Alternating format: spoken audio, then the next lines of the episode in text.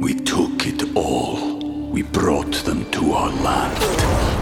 An endless night, ember hot and icy cold.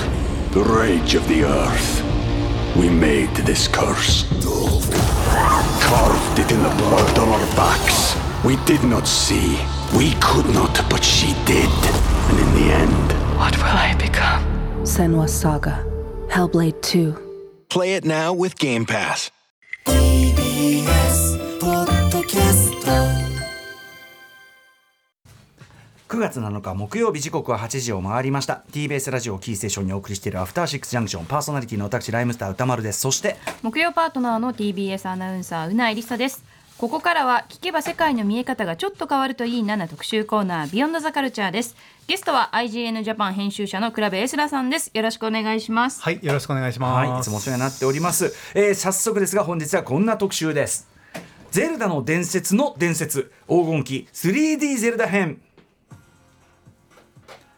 任天堂が世界に誇るアクションアドベンチャーゲームシリーズ「ゼルダの伝説」その伝説の軌跡を振り返り現在のゲームの潮流そして任天堂の遊びの哲学を探る連続シリーズその第2回です。今回は1998年ゲーム史上に傑作としてその名を残す任天堂64ソフト「時のオカリナ」からある意味究極のゼルダともいえる2006年の「トワイライト・プリンセス」まで、えー絶対的な人気タイトルの地位を獲得するいわゆる 3D 機の作品にフォーカスしていきます。ということで改めて今夜のゲストはクラベさんです。よろしくお願いします。はい、よろしくお願いします。まあ、ゼルダの伝説、最新作「ティアーズ・オブ・ズ・キングダム」も発売5月でいやでまだクリアししてないんですよ。俺100時間以上やってますけど、うんうんうん。もう100時間かかるなっていう感じのゲそれームです。それあえてでしょ？つまりそのあえてあえて進めてないやついや終わりたくないなっていううんうんうんうん。感じですね。でも全然それで多分楽しいゲームですよね。いやだからこれは1年以上は遊べるゲームなんじゃないですかね。一生級じゃない別にやろうと思えば。やろうと思えば、なんか本当に全部見ようと思ったら本当に多分あれですねそれ数年かかるんじゃないかと思いますね。うん。ね、だしそのいろいろあこれとこれ組み合わせればこれできんじゃね？みたいなさ、うん。永遠にね広がりますよねってことですよね。はいえーということで、まあ、あのそんな倉部さん、まあ、倉部さんといえばシェンムーなんですけどもシェンムーの次に好きなゼルダ。ということで、まあ、このタイミングでゼルダのまあ歴まあ、史を聞いて。シェンムの話今日もちょっと出ますよでも。あ出る？先にとっては絶対に絡めてくる。まあ出てない時多分ないですよね。はいということであのゼルダの伝説の歴史をたどっていくわけですが前回まあ第1回はゼルダの伝説の始まり編ということで6月29日にお送りしました。1986年の初代ゼルダの伝説から92年の夢を見る島までお送りしましたと。はい。えーということで改めてゼルダの伝説どんなシリーズなのか概要を紹介しておきましょう。はい。ゼルダの伝説は任天堂によるアクションアドベンチャーゲームシリーズ。1986年ファミリーコンピューターディスクシステム用に発売された初代から派生作品まで含めると30タイトル以上が発売されシリーズの世界累計販売本数は2023年時点でおよそ1億3000万本です。主人公のリンクを操作し謎を解き明かしながら世界を冒険するといったコンセプトやゼルダ姫やガノンなどの登場キャラクター武器やアイテムなどは基本的にシリーズを通じて共有されていますが一方で長い歴史の中でゲームハードの移り変わりに何度も直面しその度にシステムや表現方法など新たな挑戦を繰り返してきたタイトルとも言えます。本当にそうですね、ねはいということで「ゼルダの伝説」ゲーム史においてまあ改めて位置づけるとすればいやもう本当にあの今うないさんがおっしゃってくれた通りなんですけれども、そのゲームが大きく進化するたんびに現れるんですよ、そしてゲームのその当たり前を覆して新しい流れを作るというのは本当本当に何回も繰り返してて、まあ、特にやっぱりその一番印象的なのが初代「ゼルダの伝説」それから「時のオカリナ」と「ブレス・オブ・ザ・ワイルド」という3本で3回変わってて。すごいね。時代を置いて革新を起こしてるのがすそごいでね。うですすね。本当にそういう意味で、で面白いのはちょっと今回のテーマにもなってくるんですけれどもその技術使ってる技術自体はちょっとあの間あったりするんですね。一番こう今この技術が新しくてすぐに使ってるっていうよりは、うんうん。ちょっとこう他社がいろいろ実験した後にやってきて、うん。こうみんなが思いもしなかった方法でそれを活用して業界を変えるみたいな。まさに水平思考からの、枯れた技術の水平思考からの新しいものそうなんです。はいうんうんうん。い。やでも本当にだからあの「ティアーズ・オブ・キングダム」最新作でもうわこんなこんなゲームの提示の仕方あるんだって感じやっぱありますいよね。やあの今回あの時のオカリナからスタートして話すんですけれども基本的にその時のオカリナが偉大すぎてその後の作品はしばらく全部その時のオカリナの系譜にあるんですね。ブレス・オブ・ザ・ワイルドからのティアキンのすごいところはすでにティアキンはブレワイの系譜とも言えないぐらい新しいことをやってるっていう、本当だよねことだと思うんですよね。俺マップが縦に広がったとかそういうようなことかなと思ったらそういうもうそれだけじゃなかったっていうかむしろ、今回はね、2回連続で革新を起こしてるんですよ、やね。ばすぎ 本当にだから話今話聞いてぞ鳥肌立っちゃった。僕もちょっと立ちました今。ね。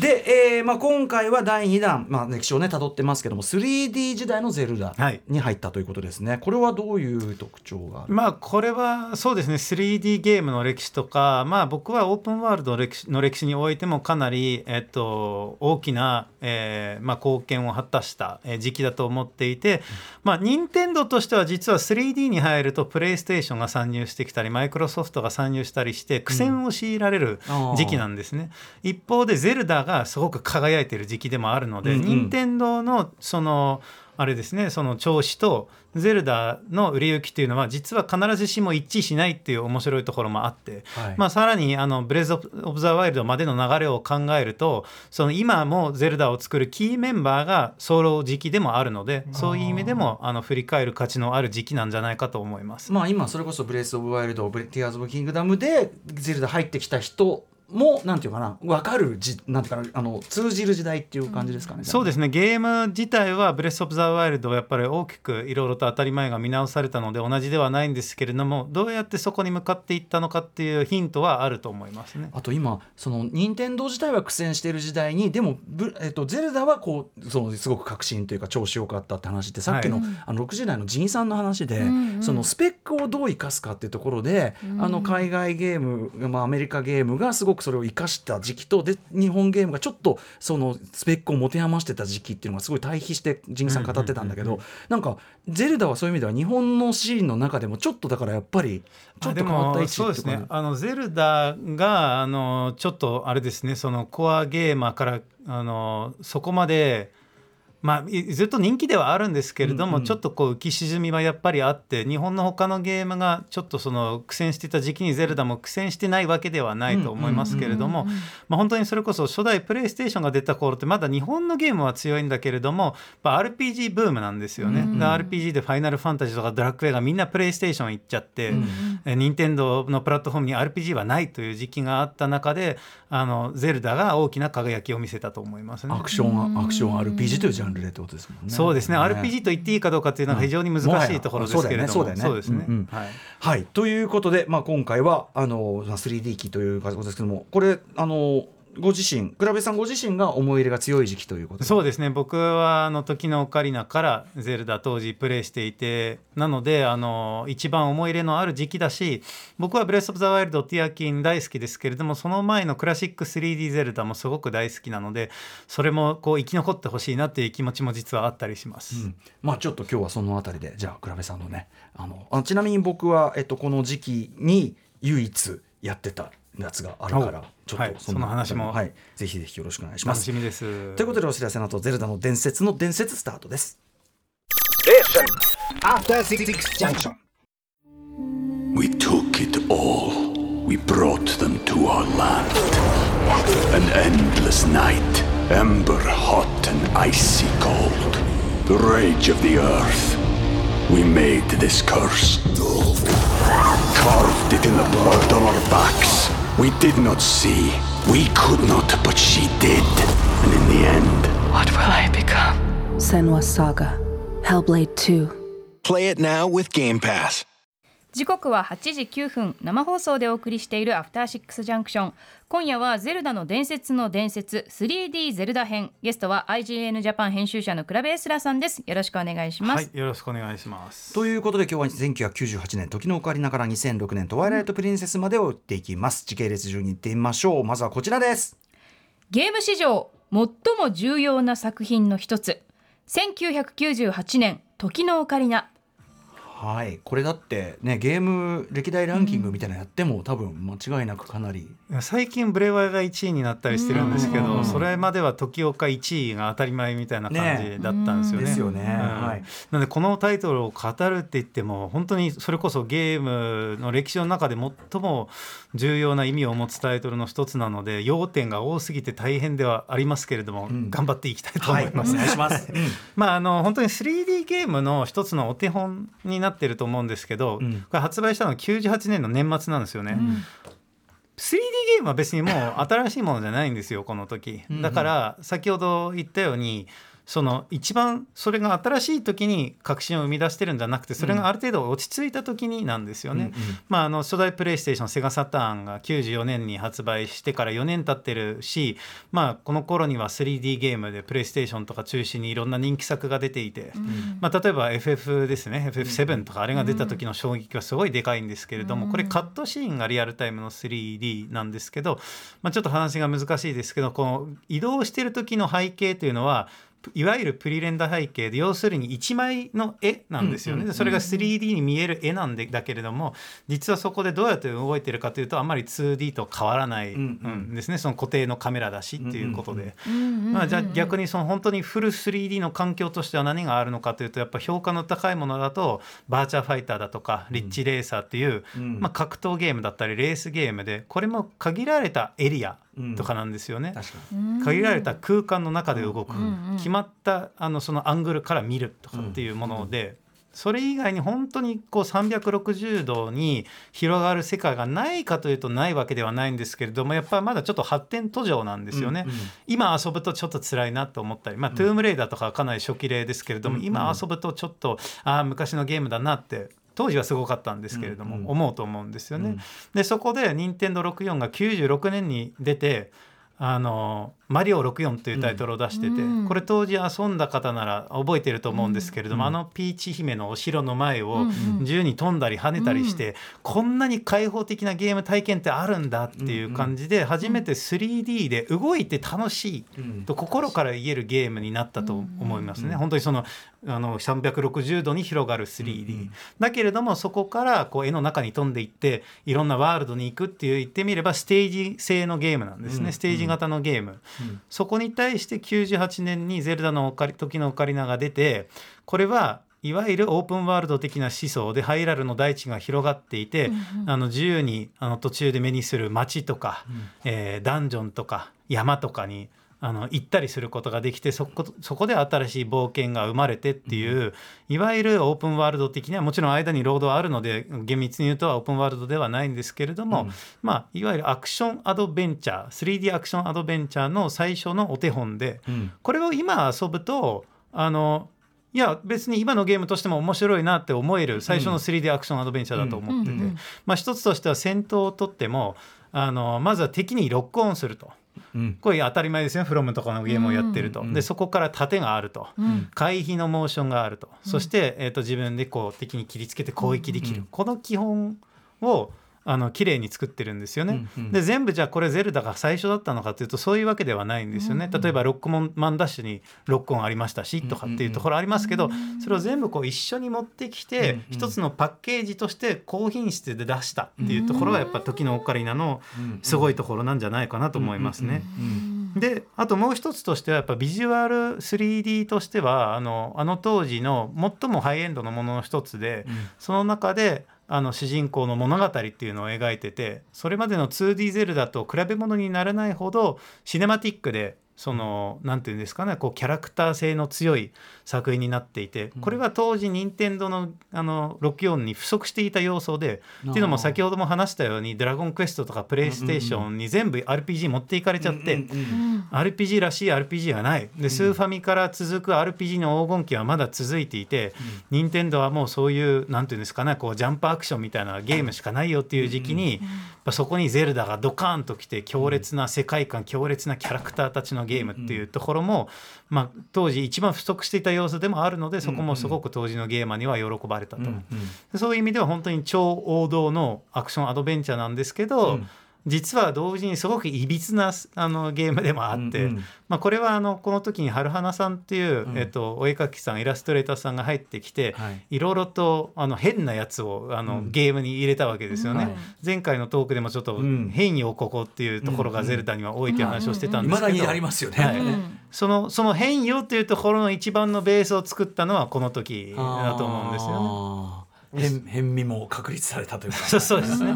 まあそれはあのある程度前回話した夢を見る島でもそうですけど、それをその立体的に見せたのはやっぱり 3D の時のオカリナだと思うんですね。でゲームシステムも変なんですよね。いい意味で。っていうのもこれは7年後と前を行き来する冒険で、その7年後のリンクが大人になっていて、うん。その前は少年だと。うん。で当然ながら同じ景色でも違って見えるし、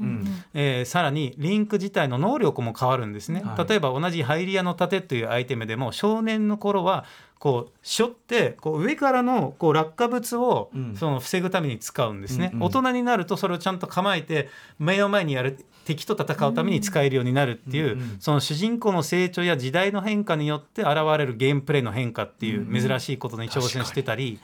あとは音楽ですね。この当時音楽をゲームプレイとして導入するっていうのはもうパラパラッパがまだ出て間もなくて、うんうん。そのリズムゲームっていう発想ぐらいしかない時代に、うんうんこのゲームはリズムゲーム以外の形で音楽をゲームプレイと結びつけて、まあ、タイトルにもありますけど、オカリナっていうアイテムを持って、そのオカリナを自由に吹くことができ,、できていろんな曲を覚えてその天候を変えたりだとかその、えっと昼を夜にしたりとか、あるいは馬を呼び出したりとかっていう楽器を使ってゲームに変化を及ぼすということだったりとか、あるいは音楽が強く聞こえる方向にヒントがあったりっていう遊びが隠されてたりとか、その音楽をどうやってゲームプレイとリズム以外の形で結びつけるのかっていうところにもすごく意欲的だったりとかっていうところが、ん。あの主な、えー貢献になるのかなと思います。はいで一方であのこの時にやっぱ 3D で360度に広がる広大な世界を冒険してもらうので最初に教えなきゃいけないことっていうのがものすごく多いんですよね。そのためにはナビっていう妖精みたいなキャラクターが登場していろいろと教えてくるんですね。うんでそれがすごく丁寧なガイドだったんだけれども一方でファンとしてはいやちょっとうるさいっていう,、うんうん。こうちょっと教えすぎだよっていううん。意見も聞こえるようになってきてこれが後のゼルダの大きな課題の一つにもなってくるんですけど、うん。あのこのナビの登場以降はスカイウォードソードまで必ず 3D ゼルダはガイド役がついてるっていう当たり前もできていきます。うんうん。はい。そうそうか。じゃあそういう意味では逆にブレス・オブ・ワイルドとかティアズ・ティアズあのキング・オブ・ティアズ・オブ・キングダムのあの分からせ方のうまさっていうのは、その試行錯誤の先にあるんだなっていうのもねいやそうですね。それを言葉でない形で教えるようになるまでかなりの時間が、まあとはいえもちろんこう最小限のヒントを与えてあとは自分で考えてねっていう感じでその後は自分で考えてねっていうところがすごい逆にブレワイよりも大変だったりしてっていうところもあって、はい。まあ、そこの見せ方っていうのもやっぱさらにやっぱあの後上手くなったんだろうなとは思いますね。しかし今ね、倉部さん時のオカリナについて怒涛のように話した中に何個何個何個確信が入ってんだよっていうねめちゃくちゃ多いと思いますね。すごいですね。まあ、あとあのそのブレワイまでの逃れで言うとこの時にかなりキーメンバーが一気に揃って、うんまあ、先ほど言ったあのイラストレーターの春花さんえーそれから青沼英二さんこれはシリーズプロデューサーずっとその後やるようになって、えーそれから滝沢えー悟さんこれはあのブレワイティアキンのアートディレクター、今もやってるんですけれども、そういう本当にシリーズをその後ずっとその成功に導いた人たちがこの時にだいぶ集まるんですね。はいはい。なんであああのある意味あるある程度ドリームチームがこの時岡の時に生まれて、その人たちがずっと今もう20年以上ですか、うん。あの30年近く人々を驚け驚かせ続けているような、あうんの状態だと思いますね。すげえチームなんだ。はい、はいということでお分かりいただけただろうか1998年時のオカリナ、えーもう言わずとしてた大名作という感じでございます。はいじゃあ続いていってみましょうか。あのゲームとも通じる要素も2000年ムジュラの仮面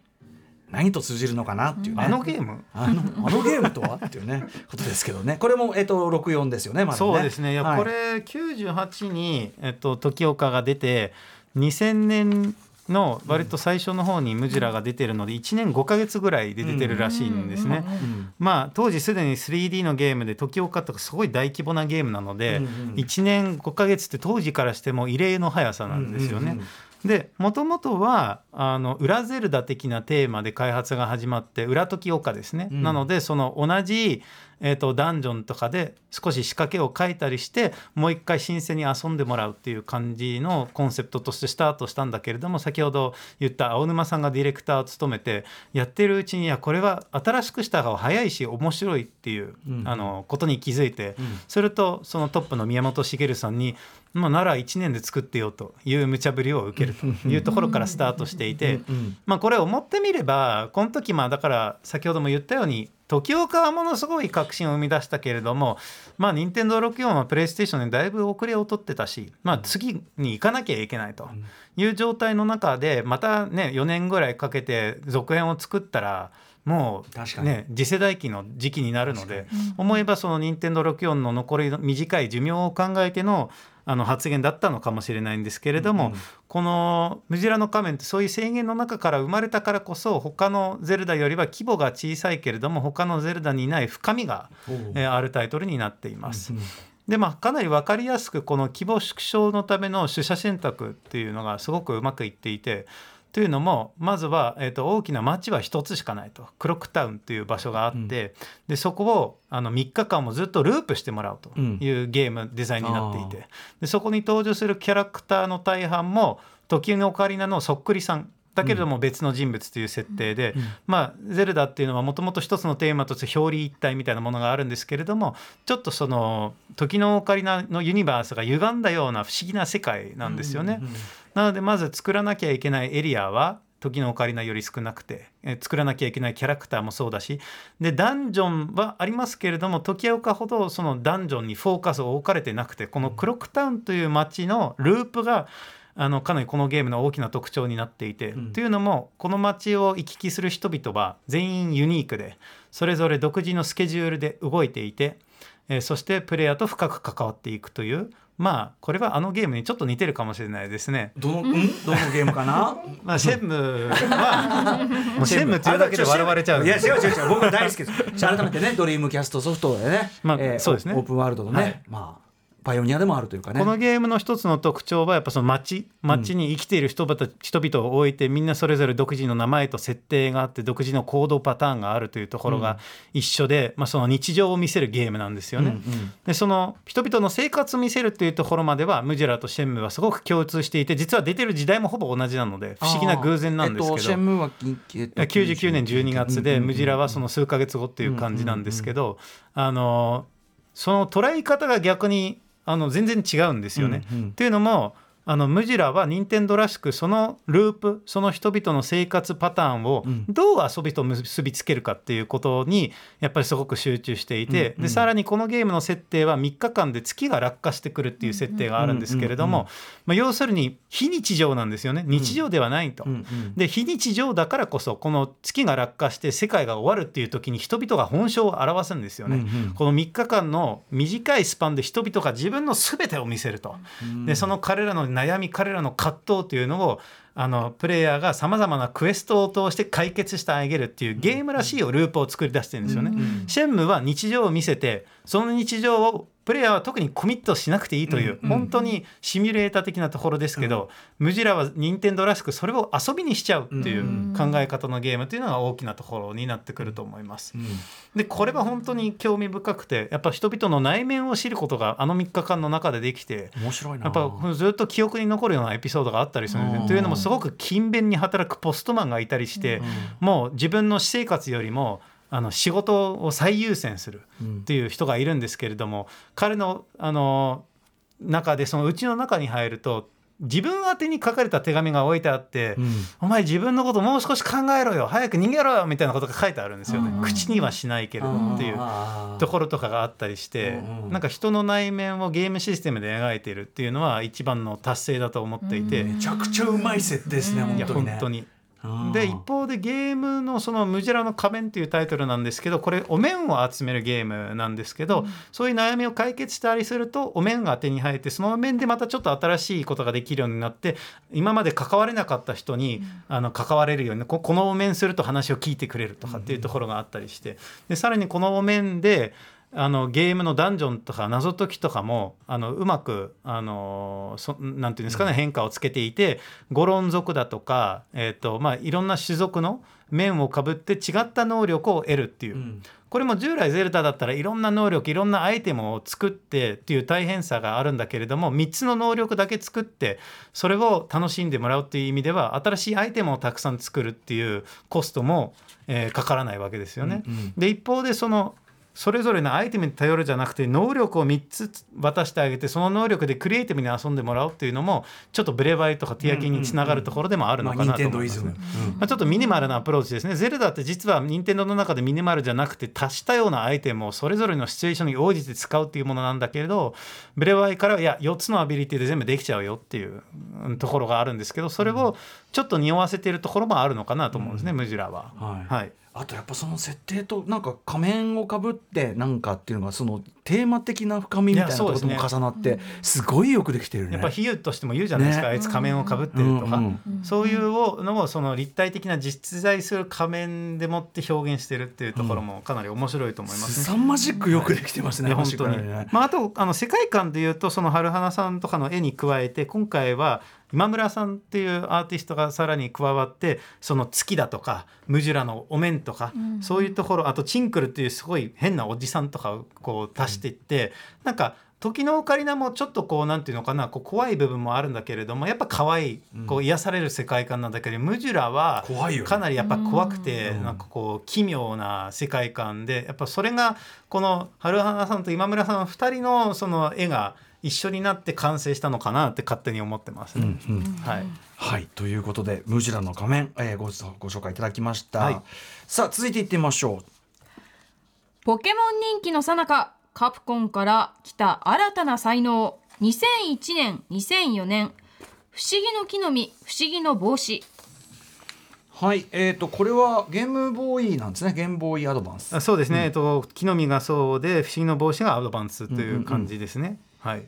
えっとまあ、こちらは 2D ゼルダゲームボーイ向けに作られた 2D ゼルダで、あのゲームとしては非常によくてできていてだけれどもまあオーソドックスな、うん。え 2D ゼルダ作品なのでそこまでここで詳しく語る必要はないのかなと思っていますが、うん。あの先ほどうなぎさんが言ってくれたようにカプコン開発なんですね。これが非常に。あのゼルダの歴史においてあの重要なところで。うんうんというのもあの、まあ、カプコンが開発してディレクターを務めたのが当時カプコンにいたえ藤林秀丸さんという方なんですね。うんうん。でそれを彼は「木の実」っていう作品でやって、うん。さらにその3年後に「えー不思議の帽子」っていう作品でも再び再びディレクターを務めてるんですけれども、彼はですね後に任天堂に移籍して、えー任天堂で「ブレス・オブ・ザ・ワイルド」それから「ティアーズ・オブ・ザ・キングダム」のディレクターを務めてるんですよ。なのでその今スイッチで超人気をあの獲得しているブレワイ・ティアキンの一番貢献した人物がここで入ってくるっていうのはカプコンから来たんだ。そうなんですよ。もともとはあのカプコンの岡本義樹さんっていう、まあ、ストトストリートファイターとかに関わったカプコンのレジェンドが宮本さんに提案して初代ゼルダをあのリメイクしないかっていうオファーがあって、でそれがちょっと途中でいろいろプロジェクトが変わって「不思議の木の実」っていう作品になってでちょっと面白いのがこの時にポケモンがあの流行ってるわけなんですけれども、ポケモンって赤青緑っていう複数のバージョンが出てるんですね。でこれもあの木の実は2つの第一の章と時空の章っていうバリエーションが出てて、うんうん。やっぱその同じそのパッケージを複数のバリエーションで出すっていう、うんうん。あの一つのビジネス戦略に乗ってるように見えるんですけれども、うん。まあ、ポケモンだとねそのいいくつかその獲得できるポケモンが違ったりする程度で、ゲームそのものはまあ大体同じじゃないですか。うんうん。で結構そう思われがちなんですけれどもこの木の実は第一の章時空の章それぞれ全く違うゲームなのであの2本のゲームが同時に出たという、えーと言っても過言ではない。うんうん。二部制っていうかね。そうですね。でもちゃんとそれぞれにつながりを持たせていてというのもあの片方をクリアすると合言葉を入手することができて、その合言葉をもう一方の方に入れるとちょっとゲームの流れとかが変わったりするので、ちゃんとそこにつながりを持たせるっていうこともやっていて、まあ、そういう意味ではやっぱ、まあ、これ全部藤林さんの貢献なのかどうか分かんないですけれども、そのディレクションのうまさっていうのはすでに感じられるのかなという気はしますね。はい、はい。という意味でも、まあ、重要作というかね。そうですね、はい。ここでやっぱそのカプコンからその藤林さんがかわ関わるようになって本当にブレバイのキーメンバーがここで完全に揃うと言ってもいいのかなと、まあ、若手を除いてですけれどもね、うん当然ながら。はい。はい。えー、ということで「不思議の木の実と不思議の帽子」ご紹介いたしました、はい。続いていってみましょう。早すぎた可愛いリンク。2002年風のタクト。はい。えっとゲームキューブですよねはい。これ私はやってて。プレイされてますよね。うう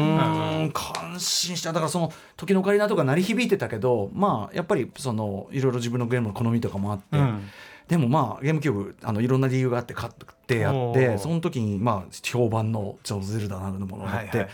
もうね感服しました。うん、任天堂イズムかすげえなみたいなちょっとあのそれまではもうずっと洋芸ばっかやってたんですけど、はいはいはいはいうん、すごいってなってかなりまだね日本で洋芸をやる人が珍しい時代から結構洋芸をやってらしてたんですね。どっちかっていうとそのだから日本的なゲームがなんかあんま合わねえなと思ってる時にあこっちじゃんみたいにでわーって夢中でやってたんだけど改めてそのもうそのトップ級やったらやっぱすごいんだっていうのを思い知らされたのが風のタクトでした、ね。はいはいはいうんいや面白いのがあのその洋芸中心の市場に実はこの時に特に欧米では変化してるんですよね。うん日本はやっぱまだまだあの RPG が人気だったりとか、うん。任天堂が人気だったりするんですけど、うん。まあ、ゲームキューブは本当に辛い時期なんですよね、うん。任天堂にとっては。うん。で、まあ、この時に、えー、とそれこそ XBOX が参入したりそれから GTS3 ですよ、うん。GTS3 が発本売して、もう出てますね。そうですね、ん。これ2001年向こうでは出てて、もうこれが本当にゲームのシーンを根本的に変えていて、ね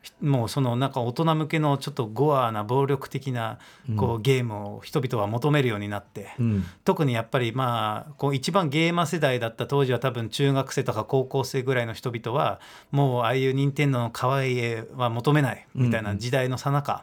まあ、ゼルダの次回作がそのうち出ると。うん。で一回その発表前のその本当にこう初期の映像ではかっこいい 3D が動いてるんですよ。ん。だけれども蓋を開けてみて正式発表されたらトゥーンリンクっていううん。なんか可愛らしいちょっとトゥーンシェードの。頭身もねもうねだいぶちこうなんていうの？にあのこう顔が大きいっていうかさ。そうですね。そういうディフォルメした感じになってるし。完全に少年だしまああの本当にちょっとこうアニメみたいなビジュアルだし、うん。うん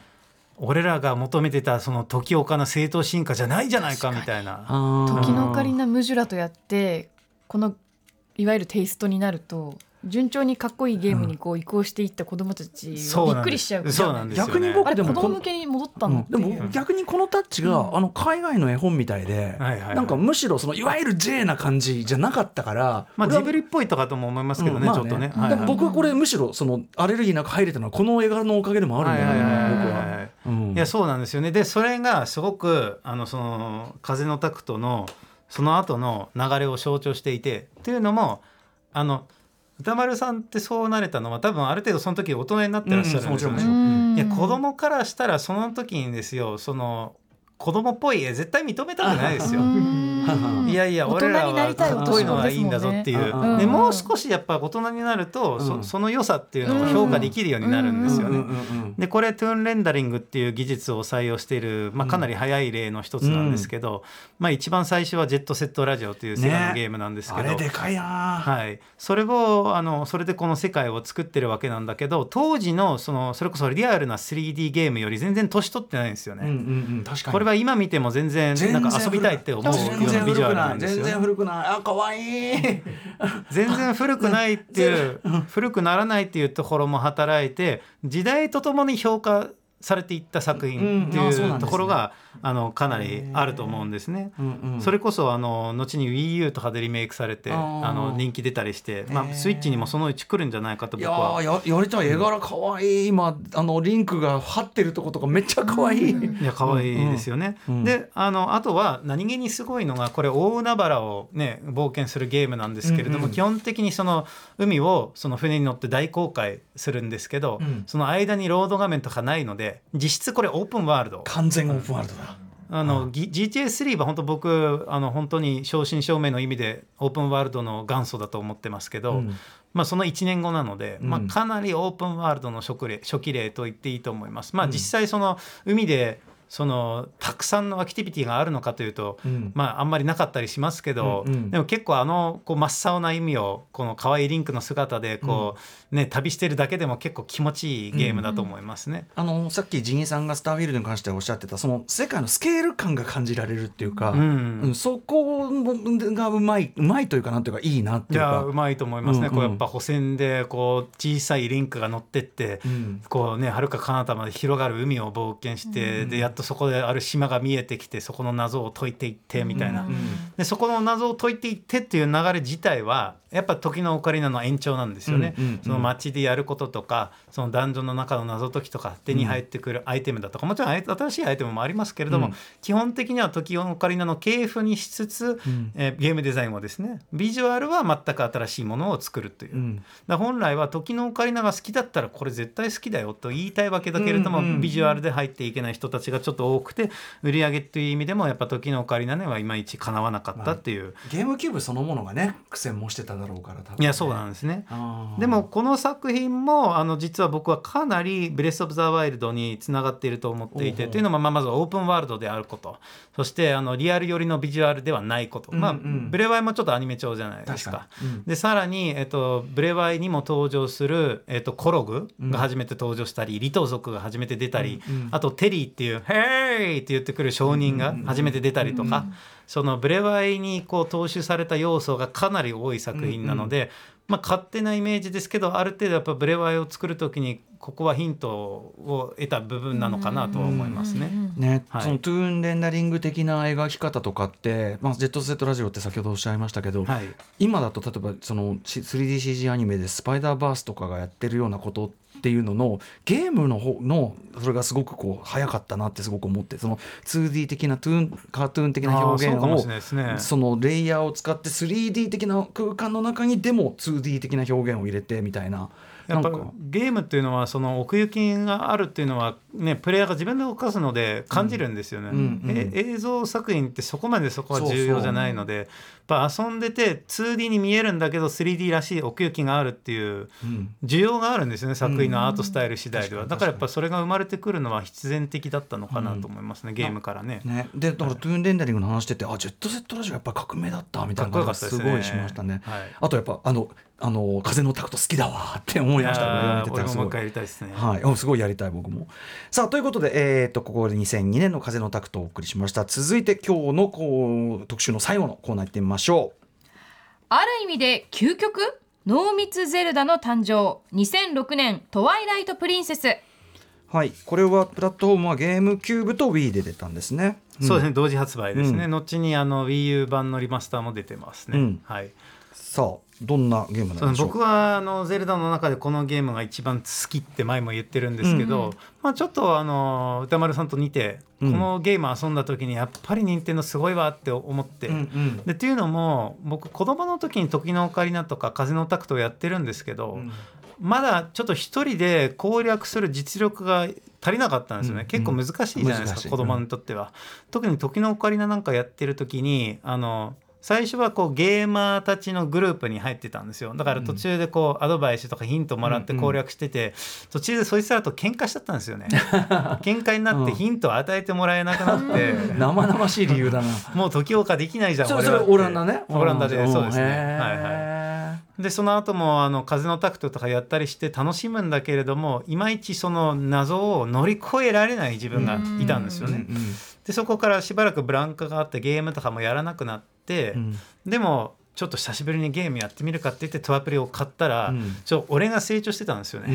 うんで成長してて俺この謎俺 できるじゃんだから例のその俺天才じゃん。いや本当にそう。ねゼルダの肝はね。はいうんなので多分そのやってること自体は結構時岡とか風のタクトでも同じようなあの感動を味わえるんだけれども俺にとってそれを一番こう強く味わったポイントっていうのがうんうんこの作品だったわけですね。うんで実際にもだけれどもあのやっぱ風のタクトでそのビジュアル的な賛否両論があって、いうん。やだったら「トワイライト・プリンセス」はその時のオカリナの空気感で作ってみんなが求めてる120%のゼルダを作ろうという方向に任天堂に任天堂が舵を切るんですよね。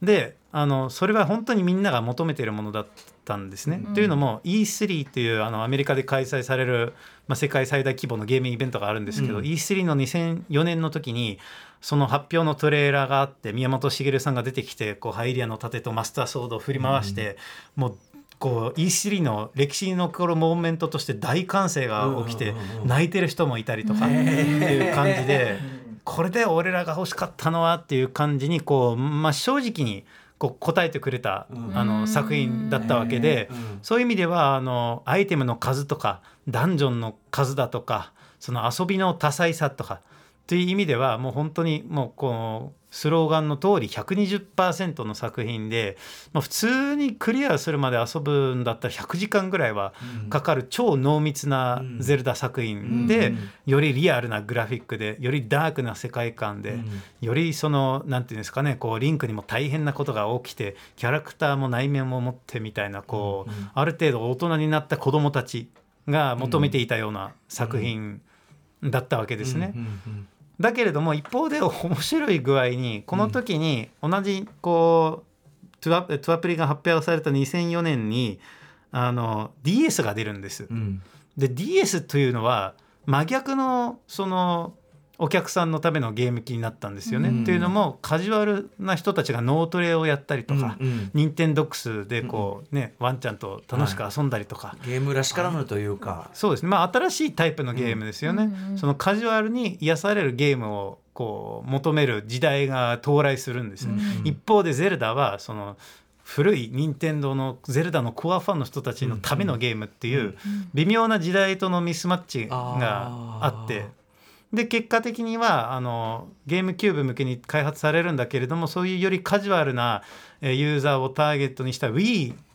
でも出るんですね。その同時発売で Wii のローンチタイトルとして出るんですけど、まあ、Wii はモーションコントロール振り回して、あのそのスポーツゲームをやったりとか老若老若男女誰でも楽しめるゲームだけれどもそこにドカーンと「トワイライト・プリンセス」がやってくるわけなんですよね。でもこれ結果としてはあの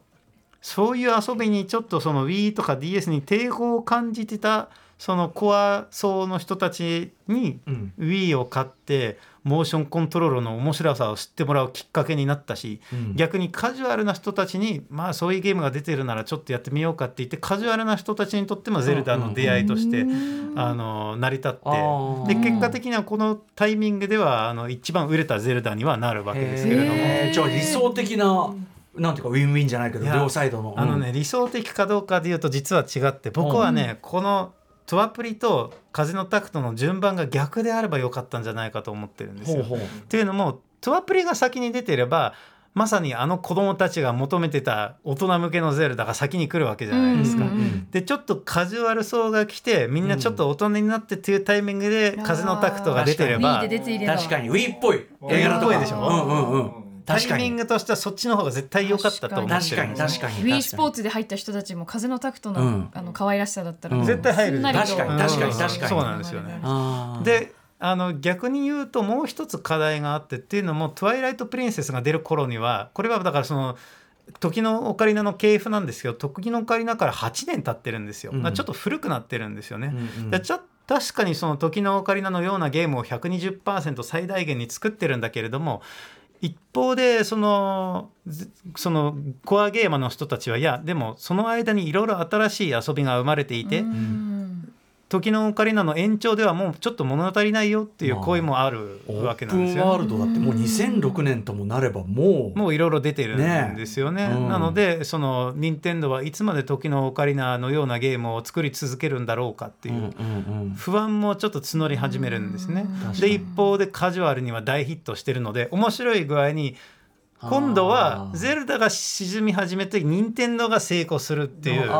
逆転が起きるんですよね。だから任天堂の成功とゼルダのせ成功っていうのは結構すれ違ってきた歴史が実はあって、まあ、もちろんこのタイミングでは一番売れてるんだけどその後にはちょっとまた沈み始めるんですねゼルダの売れ行きも。うんうんうん。それでも僕が一番好きなゼルダって言ってる理由はまずはその出会いのタイミングの良さがあるんですけどさらに僕は人ほど革新的でなきゃいけないと思っていないというところがあって、まあ本当にそれこそなんか小説とかもう何万年の歴史があって、ん。その中でもう恋愛小説は古いのかって言ったら古くないんですよね。うんうんうんそういう意味で僕 3D ゼルダっていうのは別に古くならない面白さがあると思っていて、うんうんはい。その中で「トワイライト・プリンセス」はそれを一番最大限のコストとクオリティとその物量で作った作品だと思うので、やっぱり一番好きなんですけど、まあ、革新とかをあの時代にリアルタイムで遊んで考えるとなるともっと革新的なゲームはあったよねっていう話もできると思うので、まあ、次回はその「トワイライト・プリンセス」という一番売れたと同時に一番課題も見えたタイミングからどのように今のその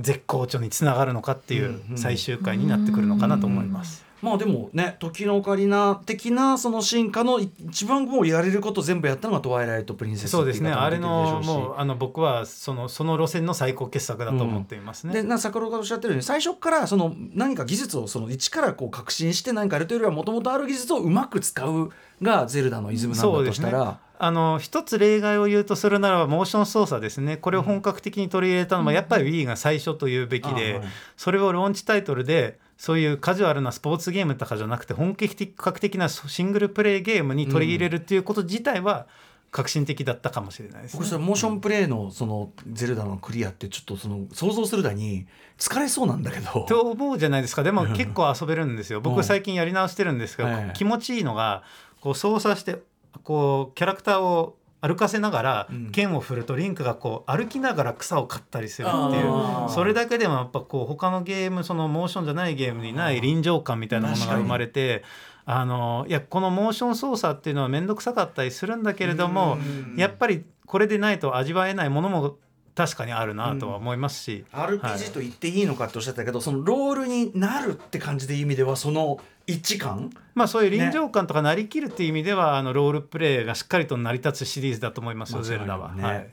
はい、ということで今日は 3D 機に入ってから、まあ、ともうとにかく時のオカリナがすごすぎだけどその余波でどこまで行ったかみたいなねそうですね。話でもあると思うけど、はい。それでそのさらにその先にしばらくこう至福の時間を経てのブレワイがあるって考えるとやっぱすげえな普通だったらまたブレワイも時岡みたいにその系譜に何年も作り続けるじゃないですか、うん。そこからのティアキンっていうのはやっぱりすごいなと思いますね。ね、怖っていうね感じかもしれない。はいということでありがとうございました、はい。第2回「ゼルダの伝説」の伝説でございました。えーということで倉部さんから何かご自身のお知らせことなどありますか？そうですね。IGN ジャパンでこういう感じで喋る番組を YouTube で毎週のように載せてるので、えーそういうのを聞きたいという人はぜひ見ていただければっていうのと再来週かな？東京ゲームショウがあるので、うん。そちらも現地からいろんな情報をお届けすると思いますので、うん。ぜひ見てください。はい。また僕個人であの Twitter やってますんで、ぜひフォローお願いします。あごめんなさい。あいえ違う。あのうないさんもアンバサダーをね。あそうなんですじゃあ現地でまましょう。はいお会いしましょう。はい。はい。いいな。あ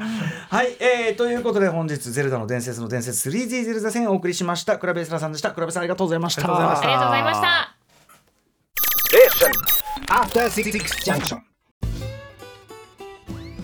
パンサー向かいのフラット。木曜日のパートナーを担当する横澤夏子です。バタバタする朝をワクワクする朝に変えられるように頑張りま